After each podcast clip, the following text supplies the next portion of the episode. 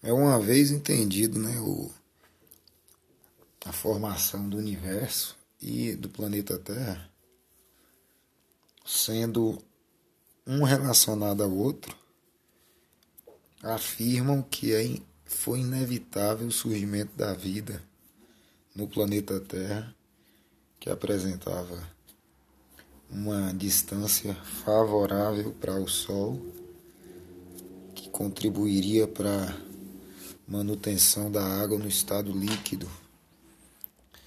E as primeiras ideias sobre a origem dos seres vivos, sem ocorrer interferência de um ser sobrenatural, acontece com Aristóteles antes de Cristo, né, 350 anos aproximadamente antes de Cristo, onde ele sugere que teria ocorrido geração espontânea para que os primeiros seres surgissem.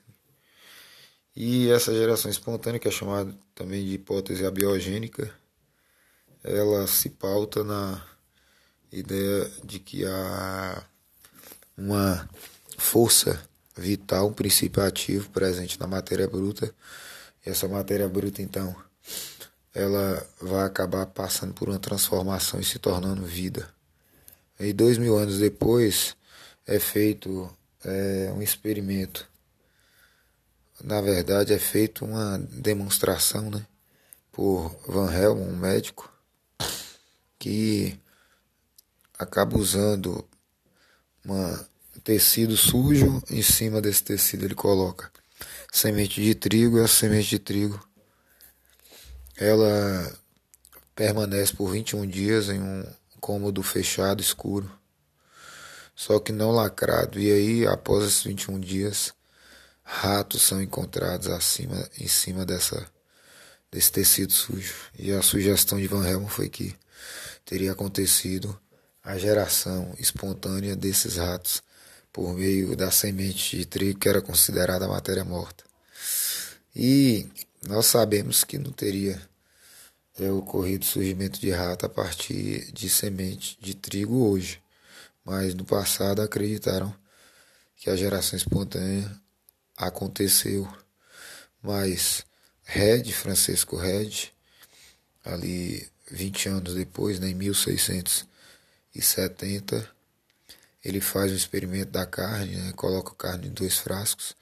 Um dos frascos ele coloca gás e o outro ele deixa aberto, e no frasco muito aberto aparecem moscas, larvas de moscas, indicando que aquele frasco aberto permitiu a passagem de mosca, que depositou seus ovos, seus ovos eclodiram e acabou que surgiram seres vivos dali. Então, no outro frasco não aconteceu isso. Isso fez com que Red afirmasse que a vida só surgiria de outra vida. É a hipótese biogênica contrariando a biogênese. Só que dez anos depois, ainda no século XVII, por volta de 1680, acontece a aperfeiçoamento do microscópio feito por Leeuwenhoek, que verifica microorganismos que não eram percebidos a olho nu. Aquilo ali traz à, à tona, emerge novamente a biogênese, uma vez que os microorganismos não apresentavam explicação outra senão por, su, por surgimento abiogênico. Então, no século XVIII, um embate entre a biogênese e biogênese ele se acentua para os adeptos e de um e adeptos de outro, sendo destacado Niederhan, Spallanzani Niederhan, que faz o experimento com caldo de carne, onde ele coloca no frasco, aquece o caldo e depois de alguns minutos ele é, resfria e depois ele remove o que está dentro desse frasco, né? depois de ter descansado esse frasco com a rolha durante alguns dias, e verifica que lá micro-organismos foram encontrados lá naquele caldo. E Spallanzani faz o mesmo experimento, só que ele aquece por mais tempo, né? assim por, um, por volta de uma hora, e fecha o frasco, lacrando o frasco. E aí depois de alguns dias ele observa e não percebe micro-organismos, identificando aí que a biogênese é que procede, né, que os micro-organismos só teriam é, possibilidade de surgir se houvesse outros micro-organismos. E é, é, esse embate entre abiogênese e biogênese só vai ser encerrado no século XIX, em 1860, com o experimento de Pasteur, que faz o experimento conhecido como pescoço de cisne, onde ele pega o mesmo frasco utilizado por Nida e Spallanzani, só que ele aquece o gargalo e faz esse gargalo se esticar e apresentar curvaturas. É aí que, com o experimento desenvolvido, ele aquece por um tempo semelhante ao de Needham e verifica que, depois de resfriado, ele quebra o gargalo e retira o conteúdo e não verifica micróbios, como Needham tinha identificado. Mas ele vai e analisa o gargalo e percebe que micróbios estavam entrando, que havia uma concentração de fora para dentro, é, uma graduação, né? E uma gradação e vai entrando, vai verificando que vai diminuindo a, a concentração de micróbios de fora para dentro, indicando aí que esses micróbios eles não estavam surgindo do caldo, estavam vindo de fora. E aí a o grande drama que é vivido ali é como que teriam surgido os seres vivos, se não por geração espontânea, já que a geração espontânea ela não tinha mais força né, para seguir, já que ela perdeu a credibilidade com essa indicação de Pasteur de que os micróbios eles estavam no ambiente, mas que eles não surgiam por geração espontânea. É aí que entra as duas hipóteses hoje mais aceitas, a panspermia cósmica, que os primeiros seres teriam vindo de fora, ou então é, a matéria orgânica teria vindo de fora, ou e a evolução química que foi proposta por Oparin e Haldane em 1923. 1900 a panspermia ela aparece, 1923 a evolução química com Oparin Haldane, que tem o experimento 1924, no caso Oparin Haldane, que sugere como que a Terra primitiva era, e aí um experimento feito em 1953 por Miller, cursava um mestrado e era orientado por Urey, em 1953 é demonstrado de qual maneira teriam surgido os primeiros seres.